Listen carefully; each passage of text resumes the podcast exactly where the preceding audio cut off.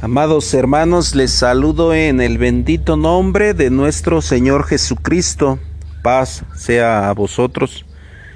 Continuamos con la temática de estructura de la Biblia y con la tercera parte de los libros apócrifos y sus errores.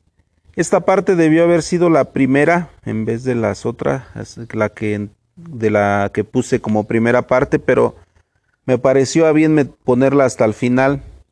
Es el contexto del por qué se dio todos estos libros con sus errores que ya hemos analizado en la segunda y la tercera parte. Espero que puedan eh, y sirva de conocimiento, mis hermanos, para la interpretación de la palabra y para cuando nos hagan algunas preguntas tengamos argumentos suficientes para poder defender la doctrina con vehemencia y con, con sabiduría la doctrina de nuestro Señor Jesucristo. Iniciamos los libros apócrifos, tercera parte. Deuteronomio 29, 29. Las cosas secretas pertenecen a Jehová nuestro Dios, mas las reveladas son para nosotros y para nuestros hijos por siempre para que cumplamos todas las palabras de esta ley. Deuteronomio capítulo 29, versículo 29. En la actualidad se puede comprobar que hay escritos que no están contenidos en el canon hebreo y que solo figuran en las copias cristianas de los 70 que han llegado hasta nuestros días más o menos en el original de esta traducción, llamados apócrifos. El término el término les fue aplicado primeramente por Cirilo de Jerusalén en el siglo IV después de Cristo y por Jerónimo en el siglo V después de Cristo pero no en el sentido que la palabra tiene hoy en el lenguaje común y corriente, es decir, el de falso o es o el de espurio, sino más bien en el sentido propio y original de oculto o secreto, del, del griego apócrifo, ocultar, equivalente al vocablo hebreo guenusí, que tiene la misma aplicación ya mencionada anteriormente. A causa de que el vocablo fue adquiriendo que en el uso general de un sentido diferente del que tuvo en un principio en materia bíblica, en el siglo XVI comenzó a llamarse deuterocanónicos, reconociéndolos como un segundo canon o canon secundario en otras palabras, el canon griego de la traducción de los 70 es bastante notable que en los escritos de Flavio Josefo, párrafos que se estudiaron en las lecciones anteriores, la única traducción que se menciona es la de la ley o Pentateuco, a la cual se le dio el nombre de Septuaginta. Esto lo vimos, hermanos, en la primera traducción, el tema de la primera traducción por Ptolomeo Fidelfo.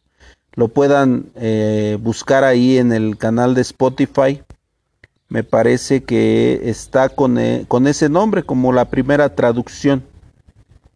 Por otra parte, el único documento que contiene indicios sobre la traducción al griego del resto de los escritos ese libro apócrifo llamado Eclesiástico o libro de la iglesia, en el que el prólogo del traductor llamado Jesús, hijo de Sirach, da indicios de cómo los judíos después de la primera fase de la traducción fueron traduciendo los libros que hasta esas fechas estaban reconocidos por las autoridades judías, ya que al estar lejos de la patria anhelaban tener en su idioma usual, o sea, el griego, no solo la ley, sino aún los libros de los profetas, los salmos, los libros históricos.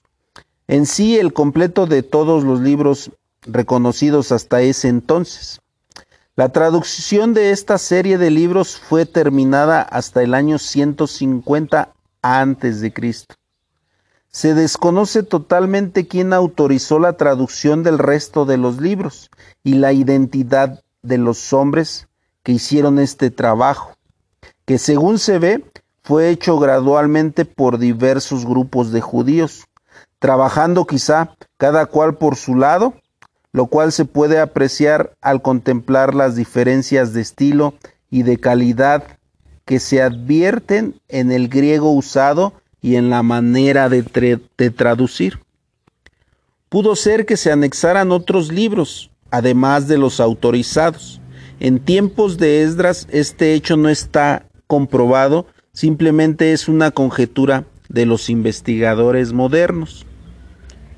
Los fragmentos de los papiros hallados en Egipto de la traducción de los 70 no permiten comprobar la conjetura hecha por los investigadores modernos en relación a que el resto de los libros, junto con los apócrifos, estuvieron contenidos en el original de esta traducción.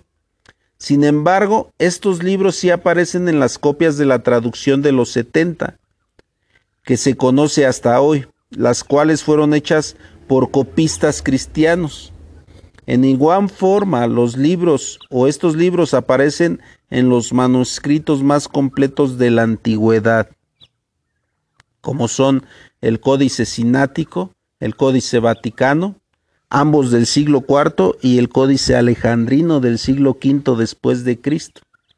El Códice Alejandrino del siglo V contiene los siguientes libros deuterocanónicos. El libro de Primera de Esdras, libro de la sabiduría, el libro de Eclesiástico, el libro de Judith, el libro, el libro de Tobit, el libro de Baruch, las epístolas de Jeremías, primera, segunda, tercera y cuarta de los Macabeos, las adiciones a Esther, las adiciones a Daniel, las odas, las adiciones a los salmos, además de una colección de escritos que forman un himno y los salmos de Salomón. Por su parte, el Códice Vaticano contiene lo mismo que el Alejandrino, con excepción de primera y segunda del libro de los Macabeos. La Vulgata, es decir, la Biblia que los católicos consideran como perfecta, data de fines del siglo IV, prácticamente contemporánea a los tres códices griegos ya mencionados. Esta es la versión latina de la Biblia por lo que su nombre completo es Vulgata Latina, traducida por un erudito hebraísta llamado Jerónimo por el año 347, 347 o 420 después de Cristo y que autorizó y fue autorizada por el obispo romano llamado Damaso. Desde un principio Jerónimo quiso elaborar su versión, limitándola al canon de Yafné o de Yamnia, llamado así por el lugar donde los judíos, haciendo una penúltima revisión por causa de los libros cristianos, entre ellos la Septuaginta, determinaron los libros que habían de formar la elección de escritos sagrados. Pero tres circunstancias le obligaron a incluir en ella a los libros apócrifos o deuterocanónicos. Una de ellas era el precedente establecido por las versiones latinas antiguas, que basándose en la Septuaginta los incluían. También por las instrucciones recibidas del obispo de Roma llamado Damaso, quien le ordenó revisar todas las versiones latinas existentes y produjeran una sola, que viniera a ser la autorizada por la Iglesia Universal.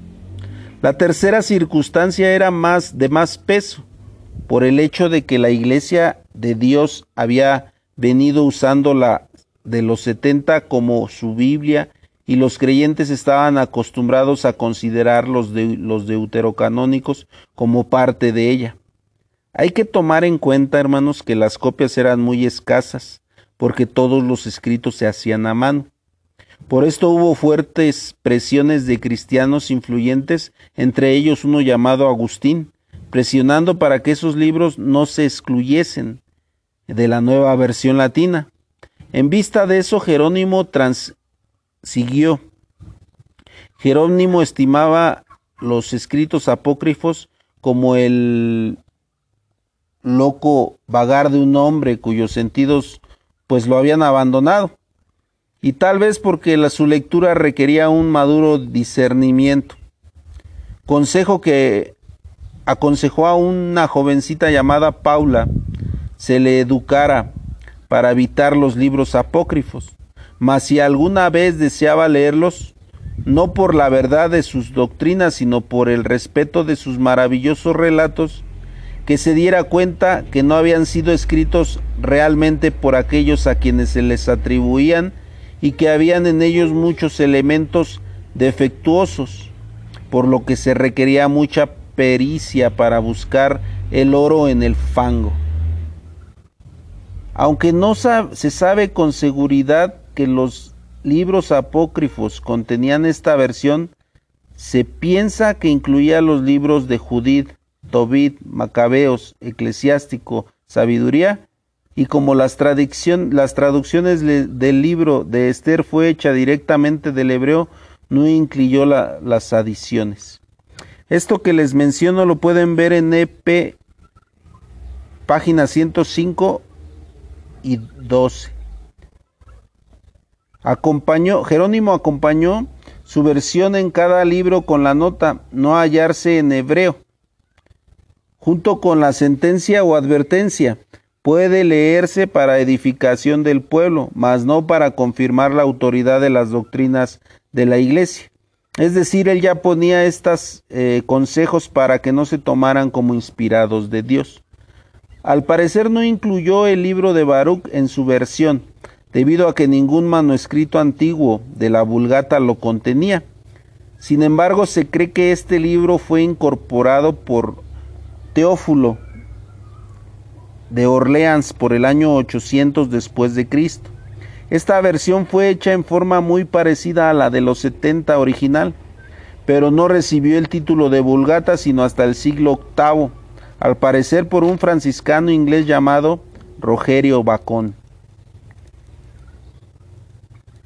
Estos datos eh, son muy importantes y por eso los ponía yo hasta la última parte porque primero necesitaba explicar las faltas que tienen los libros apócrifos, ya que en estos datos que yo les menciono tomados de tradiciones judías y también tomados de algunos este, escritos de filósofos de los primeros siglos e incluso algunos de ellos como Jerónimo y algunos se cree que llegaron a pertenecer a la iglesia de Dios, pues hay algunas, eh, como lo ustedes podrán escuchar en la narrativa que les acabo de explicar, algunos solamente los tomaban como ocultos, como algo que todavía no era revelado, y, y algunos otros pues los tomaban como historia. Pero a final de cuentas, el tomarlos como historia o dejarlos como ocultos, pues influía en su creencia de los 66 libros que sí son inspirados por Dios. Es por eso el peligro de estos libros, mis amados hermanos, porque si bien es cierto, por algo fueron excluidos por el Espíritu de Dios y solamente se mantuvieron los que hoy conocemos en las versiones que usamos y en las versiones antiguas, en las cuales solamente hay 66, 66 libros, 39 del Antiguo Testamento y 27 del Nuevo Testamento. Si nosotros quisiéramos leer estos libros, no los tenemos o no podemos tomar influencia de ellos para nosotros poder interpretar la escritura correcta. Ese es algo que se ha cometido el error y por eso se han introducido doctrinas equívocas dentro de la iglesia, porque se mencionan a veces hasta delante de un púlpito. Debemos de ser muy precavidos porque estos libros o la mayoría de estos libros contienen la doctrina de la Iglesia Católica.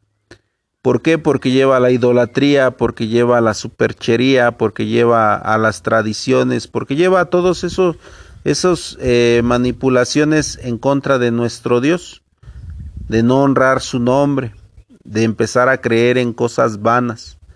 Por eso mi interés y por eso les dejo estos tres eh, partes, mis hermanos, de los escritos sagrados para que ustedes puedan sacar sus propias conclusiones y espero sea de edificación. Que el Señor les bendiga. Paz a vosotros.